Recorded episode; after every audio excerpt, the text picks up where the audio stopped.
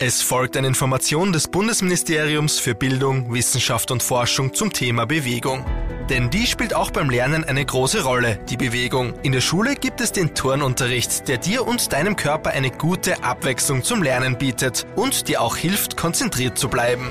Aber auch zu Hause gibt es viele nützliche Übungen, die dir beim Lernen helfen können. Regelmäßige Pausen und regelmäßige Bewegung sind also ganz wichtig. Tipps, welche Übungen du am besten machen kannst, gibt es im Internet, zum Beispiel auf den Medienplattformen Bewegung at Home und Simply Strong at Home oder auch unter bewegungskompetenzen.at. Dort findest du Videos mit lustigen Spielen und Übungen. Such dir doch mal gemeinsam mit deinen Eltern ein paar Übungen heraus, die du auch ganz einfach zu Hause machen kannst, wenn du beim Lernen einmal eine Pause brauchst. So geht dann alles gleich viel leichter.